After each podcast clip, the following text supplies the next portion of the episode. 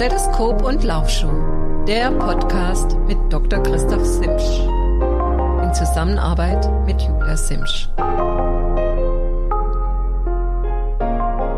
Ja, hallo meine Lieben, ich begrüße euch wieder zu unserem Podcast heute Abend. Heute Abend wieder mal ein Solo-Podcast, nachdem der letzte Solo-Podcast so tja, phänomenalen, phänomenales Feedback ähm, erreicht hat. Muss aber gestehen, dass auch mein Interviewpartner äh, bezüglich der Muskelfaszien lang angekündigt leider immer noch nicht da ist. Das wird sich auch noch ein bisschen verzögern, aber aufgehoben ist nicht aufgeschoben. Heute mh, hm, möchte ich so ein bisschen ähm, in das Medizinische mal reingehen. Äh, Anlass dafür war ein anderer Podcast, den ich ganz gerne höre, Pushing Limits, ähm, in dem äh, Nils Frommhold äh, über seine Probleme akut gesprochen hat, äh, Stichwort Belastungsasthma. Und ich habe mir gedacht, dass wir heute einfach mal das Thema ja, Luftlosigkeit bei Belastung sprechen, so einen kleinen Exkurs ins Medizinische machen oder auch vielleicht einen großen Exkurs. Sollten Fragen sein, seid ihr selbstverständlich immer dazu eingeladen, uns per E-Mail zu kontaktieren. Und alle Fragen werden diesbezüglich ähm, einzeln direkt individuell beantwortet. Am Schluss des Podcastes heute möchte ich euch noch so ein bisschen, ihr wisst ja, ich bin ja nicht nur hier, ähm, also mein Podcast ist ja so mehr so wie das mein Hobby, was ich hier habe, neu entdeckt, macht mir übrigens super viel Spaß, sondern mein Hauptberuf ist ja mein Arzt sein in einer großen Praxis hier in Satteldorf, ähm, Schwerpunkt Allgemeinmedizin und Sportmedizin. Und ähm, ich hatte gestern einfach zwei super nette Begegnungen mit zwei älteren Menschen, und ähm, von denen möchte ich einfach, ja, für euch auch so ein bisschen als Motivation oder hm, ja, vielleicht so ein kleiner Richtungswink, wie man dann das Leben sehen kann, euch einfach am Schluss dann ähm, davon noch erzählen. Hat mich gestern doch äh, sehr bewegt. Ja, Luftlosigkeit bei Belastung. ähm, nicht nur jetzt bei Corona und nach Covid und nach Covid-Impfungen und ähm, ansonsten überhaupt, sondern schlussendlich ganz, ganz häufig kommen Sportler, ich rede jetzt heute speziell wirklich vorwiegend über Sportler, wir machen einen kleinen Exkurs auch zu Nichtsportlern, aber ähm, zu, von Sportlern, die mit dem Problem der Luftlosigkeit zu mir kommen. Wie, wie definieren wir denn die Luftlosigkeit oder, oder medizinische Dyspnoe genannt? Und in diesem Fall eben Belastungsdyspnoe, also Luftlosigkeit bei sportlicher Betätigung. Und ihr alle wisst, wenn ihr Sport treibt, na klar müsst ihr schnaufen. Manche Patienten, ja, die verwechseln das so ein bisschen. Die sagen, ja, Doktor, wenn ich Treppe hochgehe, muss ich tatsächlich schnaufen. Dann sage ich, ja, haben Sie denn Luftnot? Also heute geht es um das Thema Luftnot, ähm, dass ihr das Gefühl habt, es kommt einfach zu wenig Sauerstoff äh, in euer, bei euch an. Und dazu gibt's natürlich ganz, ganz ähm, viele denkbare Ursachen, die allesamt ja, abgeklärt gehören. Grundsätzlich kann man sagen, wenn ihr feststellt, dass da irgendwas nicht passt, ähm, sich vor allen Dingen was verändert hat, ist das de facto immer ein Grund, zum Arzt zu gehen. Ja, ich würde mal sagen, ähm, so mal aus dem Nähkästchen geplaudert, 80 Prozent meiner Patienten, naja, haben eher Befindlichkeitsstörungen, Kleinigkeiten, ähm, von meiner Seite aus zumindest zu sehen, die natürlich einen hohen Leidensdruck teilweise haben, aber ich sag mal, eine Erkältung, äh, selbst wenn es Husten hat, selbst wenn Fieber dabei ist, die ist normalerweise nach spätestens einer Woche, vielleicht zehn Tagen ist die weg. Und die ist auch weg ohne Arzt und ähm, auch andere Dinge, auch ein Ausschlag kann mal ohne Arzt weg sein. Aber gewisse Dinge gehören einfach medizinisch abgeklärt und dazu gehört eben auch diese Belastungsdyspnoe. Und als Ursache kann man im Prinzip mehrere Dinge, so fange ich auch systematisch an zu überlegen, erkläre ich auch den Patienten oft so, ähm, ursächlich, wenn man mal ganz von vorne anfängt, für eine Belastungsdyspnoe kann einmal, also die Ursache kann beim Herzen liegen, die kann logischerweise bei der Lunge liegen, die kann im Blut liegen und die kann einfach auch situativ bedingt sein, also Stichwort Trainingsmangel oder Gewichtszunahme, alles drum dran. Auf die einzelnen Punkte möchte ich gern ähm, gleich auf euch äh, mit euch eingehen. Der erst zu, zu ersten Punkt, also Stichwort Herz. Tja, was ähm, Herz wird von vielen Patienten natürlich als sehr bedrohlich wahrgenommen, wenn da irgendwelche Unregelmäßigkeiten sind, sicherlich auch zum Teil zu Recht. Und Dinge, die im Herzen krankhaft ablaufen, sind auch definitiv meist bedrohlich, so dass die ähm, in meiner Praxis zumindest zuallererst abgeklärt gehören. Das heißt nicht, dass ähm, Geschichten der Lunge jetzt irgendwie sekundär sind oder unwichtig sind, aber primär gehe ich davon aus, erstmal die lebensbedrohlichen Dinge auszuschließen. Und was kann jetzt am Herzen schlussendlich mal zur Luftlosigkeit führen? Ähm, das kann einmal natürlich eine Herzschwäche sein. Herzinsuffizienz genannt. Und was ist davon die Ursache oder was kann das sein? Also die Ursache von einer Herzschwäche kann allgemein natürlich sein, dass das Herz schon viel durchgemacht hat, vielleicht einen Herzinfarkt gehabt hat, diverse Entzündungen gehabt hat, vielleicht eine Herzklappe nicht richtig schließt. Ähm, darauf möchte ich aber speziell jetzt erstmal nicht eingehen, weil es ja eher so den normalen, Anführungsstrichen, Patienten betrifft. Ich möchte ganz jetzt gerade aus aktuellem Anlass, Stichwort Corona, auf die Myokarditis eingehen, also die Herzmuskelentzündung. Ihr habt sicherlich gehört, dass es im Rahmen der Corona- oder Covid-Infektion, aber ich muss auch sagen, im Rahmen der Corona-Impfung zu gehäuft zu ähm, Herzmuskelentzündung kommen kann. Wie machen die sich bemerkbar? Eben durch diese Belastungsdyspnoe, aber sie machen sich auch bemerkbar durch hm, Extraschläge, die man vorwiegend bei Belastung verspürt. Bitte, ähm, was meistens normal ist, sind Extraschläge in Ruhe, wenn ihr nach einer anstrengenden Einheit dann irgendwo auf dem Sofa sitzt und merkt, das Herz puppert vor euch hin, so ein paar Extraschläge drin. Das ist eigentlich normal. Die müssen aber allerdings bei Belastung nahezu alle kommen, nicht nur nahezu, die müssen komplett verschwinden. Und wenn die Herz-Extraschläge oder dieses Gefühl, das extra schlägt, nennt man übrigens Palpitation, das Gefühl, das Herz ähm, Extraschläge verbreitet. Wenn das bei Belastung stärker wird, dann ist das immer ein Grund zur Besorgnis und definitiv zur Abklärung.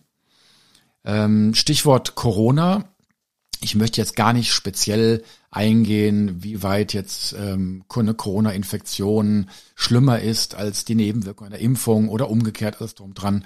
Ich denke, das führt zu weit. Ähm, Daten gibt es ist, muss man ganz hart sagen, für beide Seiten noch nicht ausreichend. Und ich werde euch da diesbezüglich auf dem Laufenden äh, halten. Wir haben in der letzten Zeit einige Patienten gehabt, die speziell nach der Corona-Infektion gekommen sind zu mir, sogar teilweise ohne Beschwerden und die wollten einfach wissen, ja, wann, wann kann ich denn da wieder starten? Und da halte ich mich so an die Empfehlungen ähm, des Deutschen Olympischen Sportbundes, der, der, der ähm, auch der deutschen Ärzt, Sportärzte und da gibt es so einen kleinen Leitfaden. Man kann im Prinzip die Corona-Infektion ähm, einteilen mit einer asymptomatischen, Infek also asymptomatischen Infektion. Das heißt, die Patienten ähm, oder ihr, ihr merkt da gar nichts, ihr habt lediglich einen positiven Test. Dann leichte Infektion. Leichte Infektion wird definiert dadurch, dass die gesamten Beschwerden oberhalb des Kehlkopfs stattfinden, also Schnupfen, Halsschmerz ganz leicht, äh, Rachenschmerzen. Dann doch deutliche Symptome. Deutliche Symptome sind dann immer dann zu sehen, wenn auch die Lunge betroffen ist und dann schwere Symptome und schwere Symptome sind nahezu immer mit einer Krankenhauseinweisung zu sehen. Ähm, speziell eingehen möchte ich jetzt auf die äh, leichten und asymptomatischen. Da reicht es eigentlich, wenn ihr eine gute Woche ähm, Pause macht und dann nach Gefühl wieder losstartet. Ähm, intensiv, äh, intensiver abgeklärt werden muss die ähm, schwere, also die deutliche, nenne ich die schwere, die deutliche Symptomatik, also Beschwerden mit Husten, mit Auswurf teilweise, mit Luftlosigkeit durch die Lunge, also Beschwerden, die sich unterhalb des Kehlkopfes abspielen. Und da sollte, vor, bevor ihr Sport los, mit Sport loslegt, definitiv eine Herzmuskelentzündung ausgeschlossen werden. Und da empfehle ich euch, zu einem Sportmediziner zu gehen, der ja diese Fachrichtung auch wirklich ähm, nicht nur auf dem Schild stehen hat, sondern wirklich auch lebt oder eben zu einem sportinteressierten Kardiologen. Ähm, der wird sicherlich einen Herzultraschall machen. Das ist die sensitivste Methode, um Herz, äh, Herzmuskelentzündung auszuschließen. Ähm, ich persönlich in der Praxis mache dazu noch ein ähm, Herzwert, das Pro-BNP. Das ist ein Wert, der ähm, eigentlich für die ähm, Wasserregulation zuständig ist. Das heißt, der wird in Vorhof des Herzens gebildet und sobald das Herz nicht mehr komplett pumpen kann, staut sich ja das Blut, der Vorhof wird gedehnt und das Pro-BNP wird freigesetzt. Das heißt, ein normales Pro-BNP ist praktisch immer mit einer normalen Herzfunktion ähm, ja, zu vereinbaren. Des Weiteren gibt es noch Herzenzyme, das TROP-T und auch die Muskelenzyme, die CKMB. Also CK ist die Kreatinkinase, kennt ihr von einem vom Muskelkater. Die ist die MB ist die spezielle Unterfraktion fürs Herzen. Und wenn diese drei Werte unauffällig sind, dann ist das schon mal super. Dazu gehört natürlich noch ein EKG. Im EKG kann der erfahrene Arzt natürlich dann auch Hinweise für eine Myokarditis sehen oder diese eben ausschließen. Und das würde ich allen empfehlen, die eine Corona-Infektion gehabt haben. Ähm, also man kann sagen, im Prinzip negativer Corona-Test, ähm, zwei, drei Tage nochmal pausieren, dann sicher eine Myokarditis ausschließen, dann eine Woche locker Grundlagenausdauertraining machen und dann könnte eigentlich mit dem Training normalerweise wieder loslegen. Denn eine Herzmuskelentzündung ist ähm, ja schon was ganz Ernstes, denn es kommt nicht nur zu einer Entzündung, sondern es kommt tatsächlich zu einer Muskelschädigung, zur Narbenbildung und diese Narben sind irreversibel. Das heißt, wenn ihr eine Herzmuskelentzündung durchgemacht habt, kann man die Jahre später noch sehen in Form von Narben im Ultraschall oder auch im Kernspin, im Herzkernspin.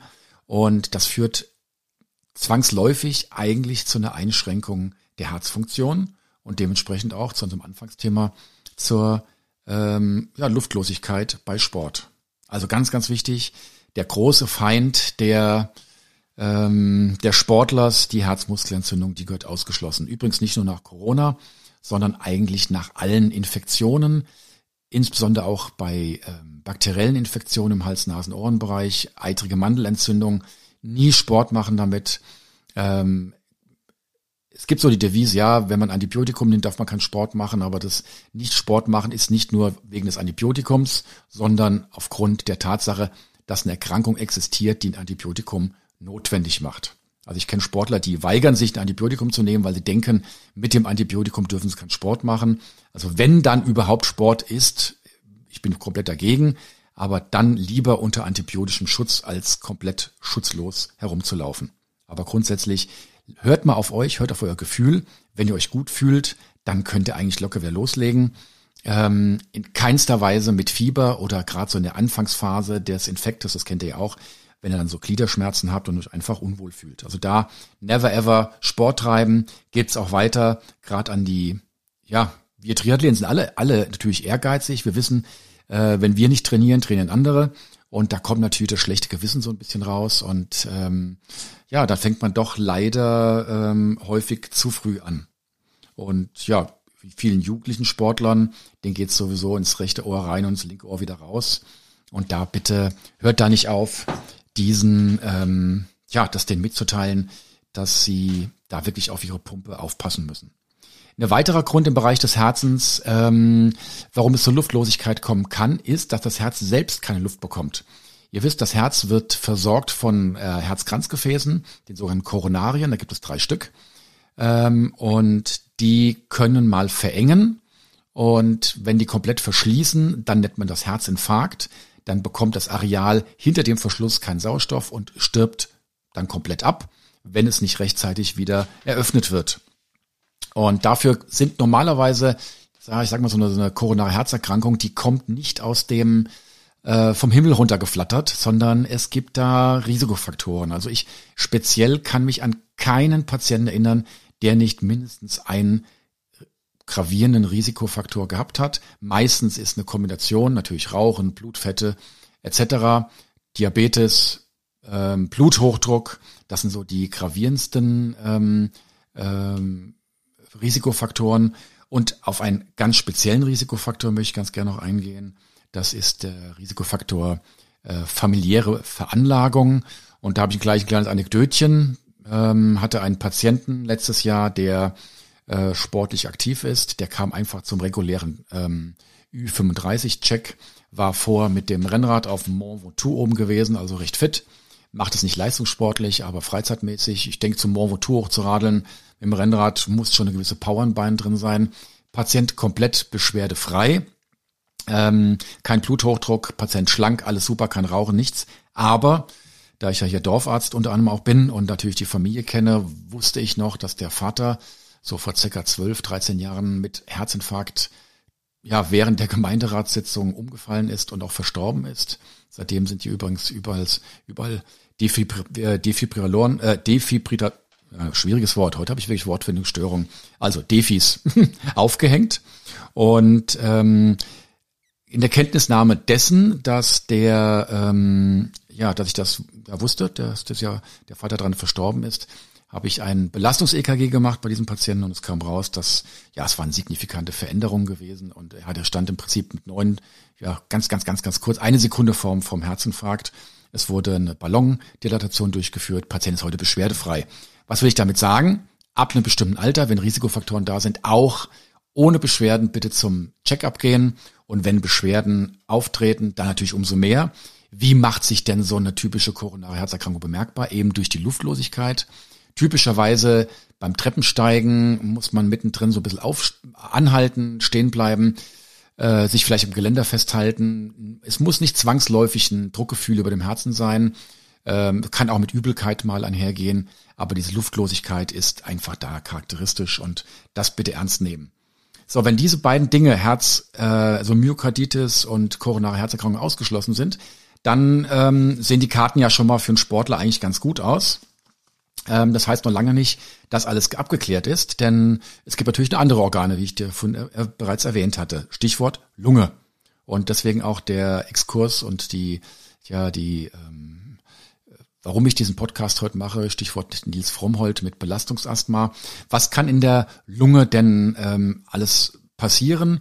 Ähm, kommen wir auch wieder gleich zum Thema Corona, aber auch zur Corona-Impfung. Ähm, was kann da passieren, dass es zur Luftlosigkeit kommt? Schlussendlich unterteilt man dort verschiedene Erkrankungen. Ähm, eine Krankheit möchte ich nur ganz kurz erwähnen, das ist die chronisch obstruktive Lungenerkrankung, die COPD. Die trifft eigentlich nur Menschen mit entsprechender Veranlagung oder äh, also familiäre, gibt es so ein Enzymmangelsyndrom oder ähm, Patienten, die ähm, das ganze Leben einfach die Lunge geschädigt haben mit Staub und vor allem ganz oben mit Rauch. Und eine COPD ist eigentlich mit einer sportlichen guten Leistungsfähigkeit nicht in Einklang zu bringen. Dementsprechend wird man sicherlich auch unter den Olympiasiegern und man findet nicht nur sicherlich, man findet unter den Leistungssportlern, den guten Leistungssportlern keinen Patienten mit einer COPD. Und dass sich Rauchen verbietet, das ist, ähm, brauchen wir gar nicht drüber sprechen. Und das nächste ist ähm, das Thema Asthma. So, was ist Asthma? Asthma ist dadurch charakterisiert, dass sich intervallartig die Lungen, die, die Bronchiolen, also die, die Atemwege zusammenziehen. Ähm, typischerweise ist beim Ausatmen ein Geräusch zu hören. Ich vergleiche das immer mit einem Luftballon. Ihr kennt das ja früher, ein Luftballon aufgeblasen und dann kann man den entweder so, so einfach loslassen, dann blub, durch die Gegend geflogen oder man hat eben den, ähm, die Öffnung des Luftballons so gezogen und dann kann man so einen Pfeif-Quietschton und so ähnlich könnt ihr euch das bei der Lunge vorstellen. Ähm, die Lunge geht, die Luft geht gut rein, aber wenn die Bronchiolen eng sind, dann quietscht es beim Rausgehen, also wie bei einem Luftballon praktisch. Die Ursachen können unterschiedlich sein. Es kann, wie es beim, beim Nils ähm, sein, dass einfach die reine Belastung das ähm, veranlasst. Es kann natürlich allergisch bedingt sein. Ja, das sind einfach die häufigsten. Oder auch, äh, oder auch angeboren. Ähm, ähm, das ist einfach familiär dementsprechend, da so die Veranlagung einfach da ist. Was kann man dort tun? Ähm, es gibt Medikamente, die die ich sag mal so wie Nasentropfen für die Nase, gibt's halt auch dann Spray, Pulver für die Lunge, sodass die ähm, Atemwege wieder freigemacht werden. Aber Achtung, dass ihr da nicht in die Dopingfalle tappt, denn diese Mittel sind alles sogenannte Sympathomimetika, also Mittel, die die ähm, das Adrenalin simulieren. Und das könnte man natürlich und wurde auch dementsprechend früher oft zur Leistungssteigerung eingesetzt. Und damit natürlich Asthmatiker ähm, oder asthmatische Sportler weiterhin eine Chance haben, am Leistungssport teilzunehmen, hat die NADA und die WADA ähm, haben da Ausnahmen ähm, erteilt und zwar ähm, sind da insgesamt vier Substanzen, das Formoterol, das Salbutamol, das Salmeterol und das ganz neu, das Vilanterol seit letztem Jahr. Das sind die einzigen vier Stoffe, die erlaubt sind, mit einer Obergrenze. Die Obergrenze sieht so aus, dass man sagen kann, dass bei meinem normalen Asthmaspray ihr ungefähr am Tag achtmal sprühen dürft. Und dann seid ihr eigentlich noch unter der oder im Rahmen des Erlaubten. Wichtig ist trotzdem, da lege ich euch auch nochmal die NADA-App ans Herz. Schaut da bitte nach nochmal. ähm, weil natürlich das sind die Wirkstoffe. Es gibt natürlich andere Handelsnamen, dass ihr bitte nicht in die Dopingfalle reintappt und dementsprechend ähm, falsche Medikamente oder unerlaubte Medikamente einnehmt. Ähm, dafür gibt es dann dementsprechend auch keine Ausnahmen ihr seid persönlich dafür verantwortlich. Eigentlich sollte jeder Arzt sich da auskennen, auch jeder Apotheker sollte sich auskennen aber die tägliche Praxis, also ich kann euch da x Beispiele erzählen, wo sogar der Sportler den entsprechenden, ähm, in diesem Fall Apotheker, aufmerksam gemacht hat, dass er im Testpool ist und trotzdem ein unerlaubtes Medikament bekommen hat. Also schlussendlich seid ihr selbst dafür verantwortlich. Wenn ihr Triathleten seid, dann könnt ihr euch an die DTU wenden, an den Anti-Doping-Beauftragten und siehe da, da kommt ihr automatisch wieder zu mir. Ähm, ich würde dann, ähm, ich beantworte jede E-Mail dann dementsprechend und ähm, ja, führe meistens dann mit euch ein persönliches Telefongespräch. Wichtig zu wissen ist, ähm, wenn ihr dann doch im Rahmen eines Wettkampfs ausgelost werdet, müsst ihr diese Medikamente angeben. Und dann, wenn, gibt es jetzt zwei Unterschiede. Entweder ihr seid im nationalen Testpool, also A, B oder C-Kader dann müsst ihr sowieso im Vorfeld schon eine Ausnahmegenehmigung beantragen. Und seid ihr nicht im A, B oder C-Kader, dann reicht es, dass ihr rückwirkend eine Ausnahmegenehmigung erwirkt, beziehungsweise das Attest ähm, eines Lungenfacharztes mit der entsprechenden Diagnosestellung, also der entsprechenden Lungenfunktion mitbringt und vorlegt. So dann, ja, ist es eigentlich möglich. Ansonsten muss man eines sagen, ähm, Gerade die Asthma-Sprays haben natürlich so ein bisschen schlechten Ruf, weil früher oft der Missbrauch getrieben wurde. Aber ihr könnt oder man kann eines sicher sagen, dass ein Nicht-Asthmatiker, der jetzt drei, vier Mal am Tag ein Asthmamittel sprühen würde, keinen Leistungszuwachs hat. Sondern diese Mittel, die sind einfach dafür da, ähm, dass Asthmatiker mit diesen Sprays auf Normalniveau ähm, ja, gebracht werden und ein Leistungssport wieder möglich ist. Also nehmt dieses Thema bitte ernst. Ähm, und dann noch ein ganz kurzer Exkurs, Stichwort Corona. Bei Corona wissen wir mittlerweile noch nicht so richtig viel, aber was wir sehen oftmals auch äh, in sportmedizinischen Daten ist, dass ähm, die Übergabe, also die, die, die Membran, wo äh, Sauerstoff ans Blut abgegeben wird, dass diese Übergabe ähm, an den Körper ähm, verschlechtert wird. Also die Sauerstoffaufnahme geht runter. Die Patienten haben eine komplett normale Lungenfunktion, aber haben eine, einen Rückgang der maximalen Sauerstoffaufnahme. Und ihr wisst, wie wichtig die maximale Sauerstoffaufnahme ist, denn sie ist ein Parameter dafür, wie groß die Leistungsfähigkeit ist. Und jetzt kommt das Interessante. Ähm, das ist sowohl bei der Corona-Infektion als auch bei der Corona-Impfung dokumentiert. Also bei beiden Dingen kann sowas mal passieren. Wie gesagt, ich möchte mich jetzt gar nicht hinauslehnen, wie oft was bei, äh, bei, bei welcher äh, Indikation ist oder Erkrankung ist, inwieweit eine Corona-Impfung jetzt sinnvoll ist oder nicht sinnvoll ist. Da fragt ihr am besten nochmal euren Hausarzt und informiert euch selbst.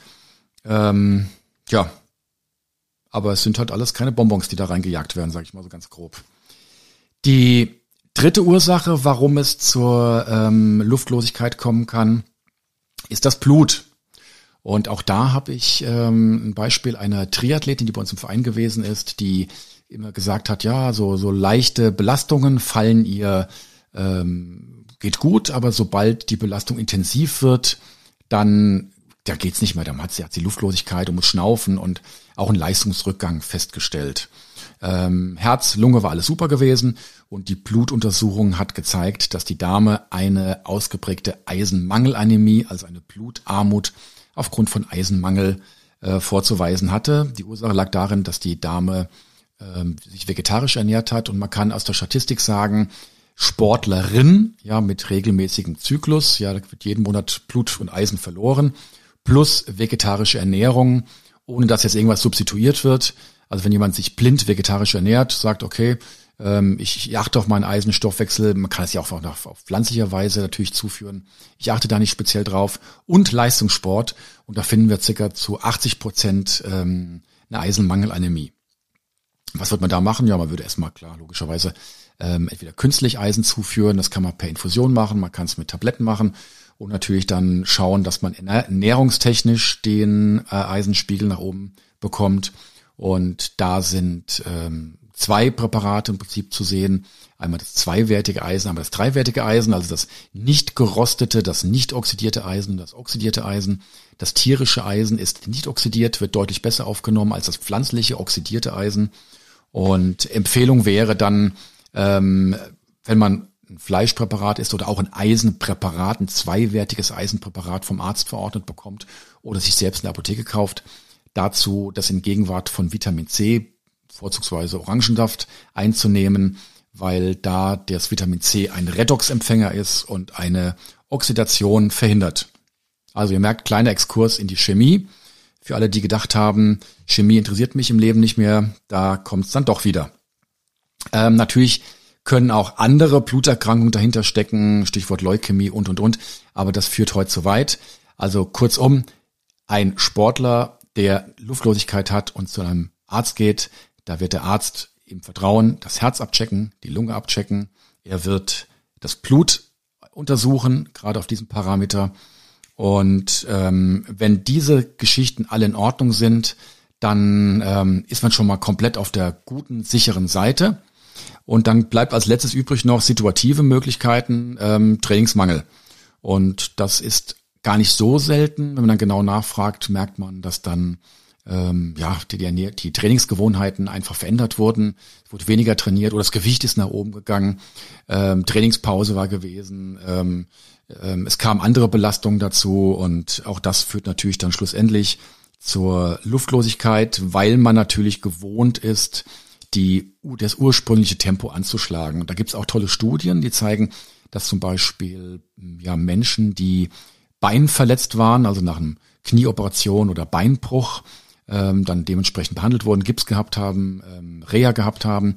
Und wenn die wieder im Sport losgelegt haben, war natürlich die Form durch den Trainingsmangel deutlich vermindert, aber die haben gleich wieder versucht, weil das motorisch so einprogrammiert ist, ähm, ihr Ursprungstempo zu laufen. Also wenn einer gewohnt ist, 430er zu laufen, dann fängt der nach einer Verletzung gleich mit einem 430er Schnitt auch wieder an und denkt dann so die ersten 200, 300 Meter, Mensch, super, hab ja gar nicht so viel verloren. Aber spätestens beim ersten Anstieg ähm, merkt man dann doch, dass eben die Form einfach weg ist. Also ja, und schlussendlich einer von diesen Vieren ist dann doch immer die Ursache für so eine Luftlosigkeit. Das war jetzt relativ schnell, relativ viel Information. Ich hoffe, das war jetzt nicht so riesig ähm, zu komprimiert für euch. Ich möchte euch einfach nur mal jetzt zusammenfassend dafür sensibilisieren, dass ihr, wenn ihr wirklich Luftlosigkeit habt beim Sport und merkt, hey, da hat sich was verändert, da war vielleicht vorher sogar eine Infektion gewesen, ähm, oder auch, ich, ich weiß gar nicht, was los war, aber ich weiß, in der Familie ist was. Also wenn irgend euch was euch in der Richtung komisch vorkommt, dann solltet ihr bitte, muss man echt sagen, immer einen Arzt kontaktieren und ähm, schauen, ja, dass er diese Dinge, die wir heute jetzt besprochen haben, vielleicht auch berücksichtigt. Ich weiß immer blöd, wenn ein Patient kommt und sagt, Herr Doktor, das und das und das hätte ich ganz gerne. Ähm, am besten noch, ja, ich habe da mal Internet recherchiert. Ah, das ist immer nicht so ganz beliebt. Auf der anderen Seite habe ich natürlich schon ganz gerne Patienten auch, die mitdenken und die sich nicht nur passiv dahinlegen und gesund gemacht werden wollen oder abgeklärt werden wollen, sondern wirklich auch dementsprechend kooperativ mitarbeiten. Wenn ihr dazu noch Fragen habt, wie gesagt, dann macht, ähm, schreibt bitte eine E-Mail, kontaktiert uns, unser Team, mich, meine Tochter, die am ähm, die E-Mails beantwortet und mich weiterleitet. Und ja, dann hoffe ich, dass ich euch diesbezüglich geholfen habe. Ich habe euch am Anfang gesagt, dass ich einfach noch eine kleines, zwei kleine Anekdötchen erzählen möchte von gestern, von zwei Patienten, die mich, ja, einmal amüsiert haben, einmal bewegt haben. Das erstmal das Amüsierte war tatsächlich ein Patient, ähm, 90 Jahre, topfit. Ich musste zweimal aufs Geburtsdatum draufschauen, weil ich das gar nicht glauben konnte. Also hätte man locker auch auf 75 schätzen können ähm, kam mit Bluthochdruck, so ein bisschen Kleinigkeiten eigentlich, aber topfit, geistig komplett rege. Ähm, habe ihm dann so ein bisschen meine Bewunderung ausgedrückt, dass ich gesagt habe, Mensch, Sie scheinen aber jetzt hier im Leben auch nicht so viel falsch gemacht zu haben und gute Gene mitbekommen zu haben. Sie sind für mich doch ein Kandidat für die 100 und habe gemeint, ich verspreche Ihnen, wenn Sie 100 werden, dann komme ich auf jeden Fall zur Feier und mein Kollege, der zufällig auch neben mir saß, der kommt garantiert auch mit, worauf dann dieser 90-jährige Patient ähm, begeistert geguckt hat und freudig zugestimmt hat und dann mir entgegnet hat, Herr, jawohl, Herr Doktor, wenn Sie dann kommen und ich 100 bin, dann lassen wir mal richtig die Sau raus. Und das fand ich einfach, die Vorstellung fand ich einfach nett. Ähm, das fand ich, musste abends noch beim Sport schmunzeln darüber, ähm, ja, mit 100 die Sau rauslassen. Da müssen wir mal gucken. Also ich bin mir sicher, dieser Patient wird das erreichen und dann müssen wir uns wirklich was überlegen, dass wir wirklich die Sau rauslassen, wie auch immer. Die zweite Patientin, die mich da bewegt hat, das war eine auch ältere Dame mit ähm, 82. Die ältere Dame ist mir schon öfters aufgefallen, weil sie einfach auch geistig komplett rege ist. Nur als kleine Vorgeschichte. Sie sagt immer, ähm, ach, sie, sie trifft sich einmal in der Woche mit ihrer Enkelin, die ist Anfang 20 und ihrem Freund die lädt sie zum Kaffee ein und da werden politische und gesellschaftliche Themen besprochen und diskutiert. Da werden Quellen zitiert, also komplett geistig rege. Sie hat gemeint, sie kann da mit den gleichaltrigen Menschen überhaupt nichts anfangen. Diesen Kaffeeklatsch, wo irgendwelche ähm, Krankheiten aufgetischt werden, also top äh, geistig rege. Patientin kam gestern gestylt rein, habe dann Kompliment gemacht, wie wirklich wie wie gestylt sie aussieht, können man auch locker zehn Jahre jünger schätzen. Sie meinte dann, ja, da ähm, habe sich schon immer Wert drauf gelegt, ähm, sie und auch ihr verstorbener Mann auch die entsprechende Kleidung zu wählen. Ich habe da nochmal den äh, Karl Lagerfeld zitiert nach dem Motto, ja, äh, wer, wer ähm, zu Hause eine Jogginghose trägt, der hat sich sowieso schon aufgegeben. Dann meinte sie, naja, eine Jogginghose besitzt sie gar nicht, also sie läuft immer sehr gestylt herum. Und dann erzählte sie mir im Lauf, weiterem Verlauf, dass sie, ähm, ob sie mir schon erzählt habe, sie habe sich jetzt ein Rad gekauft, ein Mountainbike. Sie hat sogar gesagt, ein 26 Zöller. Das fand ich schon mal beeindruckend, dass sie da den Unterschied kannte. Und äh, dann habe ich dann gefragt, ja, ist es dann sicherlich ein E-Bike? Nein, ein E-Bike auf keinen Fall. Dazu sei sie noch noch ähm, noch nicht zu alt. Wohlgemerkt 82. Also sie hat sich ein ähm, normales äh, Mountainbike gekauft, ein 26 Zöller ähm, witzigerweise war in dem Geschäft nahezu nur E-Bikes vorhanden und die Verkäuferin war ja schon mal ganz erstaunt. Hat dann gemeint, ja, wir haben leider nur noch ein ähm, äh, Mountainbike, ähm, was nicht elektrobetrieben ist und das ist ähm, aber von der Farbe sehr knallig, nämlich in Neongelb. Und die Patientin ist dann mitgegangen, die Dame ähm, ist dann ähm, ja, hat das Fahrrad gesehen, sich gleich drin verliebt genannt. Genau das hätte sie gesucht. Und das dann, ja, dann hat sie dieses Fahrrad mitgenommen, ist auch schon x Kilometer mitgefahren. Und was mich dann so bewegt hat, war dann so ihr Schlusssatz, den sie gesagt hatte, bevor sie dann aus der Praxis gegangen ist, hat gemeint, wissen Sie, Herr Doktor, man muss bis ins hohe Alter ähm, Wünsche haben, die man verwirklicht, denn wenn das nicht mehr der Fall ist, dann ist man sowieso schon tot. Und ich fand das eine ganz tolle ja, ein bewegender Moment irgendwie, weil es einfach doch ganz, ganz, ganz viel widerspiegelt. Und ich möchte gerade das an euch weitergeben. Glaubt an eure Wünsche, versucht eure Wünsche umzusetzen. Seien sie sportlich, seien sie privat. Gestaltet euer Leben bunt. Ähm, ihr habt nur eins. Und vielleicht, ja, vielleicht geht's uns mal so wie dieser Dame, dass wir mit 82 uns noch ein 26 Zöller Neon Mountainbike kaufen und dann wie der ältere Herr dann mit 100 ähm, nochmal mit allen zusammen die Sau rauslassen. In diesem Sinne ist der Podcast schon wieder beendet. Wir haben jetzt, sage uns schreibe, schon wieder 34 Minuten zusammen verbracht. Ich hoffe, es hat euch gefallen. Ich freue mich auf euer Feedback. Ähm, gebt uns ein Like, wenn es euch gefallen hat. Sagt mir, schreibt mir in der WhatsApp, Viele haben mich ja auf ähm, privaten Kontakten, ähm, kontaktiert uns über E-Mail und Instagram sind wir noch nicht, kommt vielleicht noch. Und in diesem Sinne, ja, verbleibe ich dann als euer Christoph bis zur, ja nicht nächster Woche, bis in zwei Wochen. Trainiert schön und glaubt an eure Träume.